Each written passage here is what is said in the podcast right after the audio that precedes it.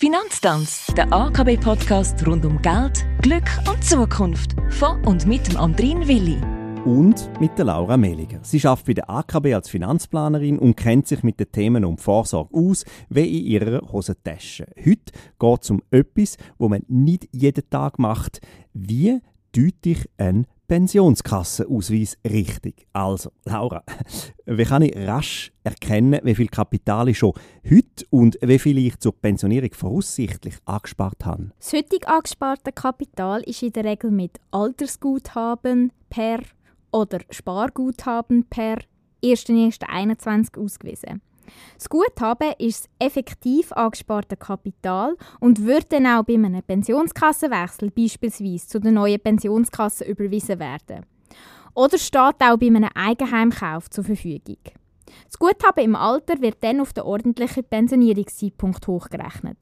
Je nach Pensionskassenausweis sind aber auch die Leistungen von einer frühzeitigen Pensionierung ausgewiesen. Die Hochrechnungen sind aber nicht verbindlich und begründet darum auch keinen Anspruch. Weil für die Hochrechnung kann die Pensionskasse einen Projektionszins festlegen, wo aber nicht dem Zins entspricht, wo wir gesetzlich von der Pensionskasse können beanspruchen können. Äh, warum entspricht der versicherte Lohn der Pensionskasse nicht meinem richtigen Lohn? Und welche Rolle spielt der sogenannte Koordinationsabzug? Dafür kann es mehrere Gründe geben. Der vom Arbeitgeber gemeldete Lohn kann entweder mit Provision oder ohne Provision angegeben werden. Weiter kann es sein, dass der Arbeitgeber nicht den ganzen Lohn in der Pensionskasse versichert, sondern nur den gesetzlich vorgeschriebenen Lohn. Vom gemeldeten Lohn wird dann noch der sogenannte Koordinationsabzug ausgerechnet.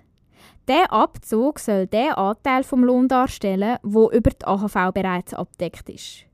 Für geringere Einkommen, wo die Eintrittsschwelle aber übersteigen, gibt es in der Pensionskasse einen minimal versicherten Jahreslohn. Der muss mindestens versichert sein, trotz Koordinationsabzug. Und es gibt auch nach oben einen maximal versicherten Lohn. Alle Lohnbestandteile darüber aus sind zusätzliche Leistungen, die der Arbeitgeber und auch die Pensionskasse freiwillig für die Arbeitnehmer versichert haben. Mir schwindelt es jetzt da schon ein bisschen, vor allem wenn ich jetzt meinen Vorsorgeausweis genauer anschaue, ich habe verglichen und ich habe festgestellt, dass mein Kapital zum Pensionierungszeitpunkt gesunken ist. Und das, obwohl sich bei mir ja gar nichts verändert hat. Wieso ist denn jetzt das? Das wird möglicherweise mit dem Projektionszins zusammenhängen. Der Projektionszins ist der Zins, wo die Pensionskasse braucht, um die Altersleistungen hochzurechnen. Pensionskassen erstellen also eine Prognose, wie hoch der zukünftige Zins wird sein. Relevant ist aber schlussendlich, wie hoch denn der effektive Zins ist, wo dir gut geschrieben wird. Hat deine Pensionskasse die Altersleistungen beispielsweise mit einem Zins von 2% hochgerechnet, dein Guthaben letztes Jahr aber nur mit 1% verzinst, sinken die Leistungen im Alter auf dem Vorsorgeausweis, auch wenn sich sonst gar nichts geändert hat. Es gibt aber auch Pensionskassen, die einen Projektionszins von 0% verwenden.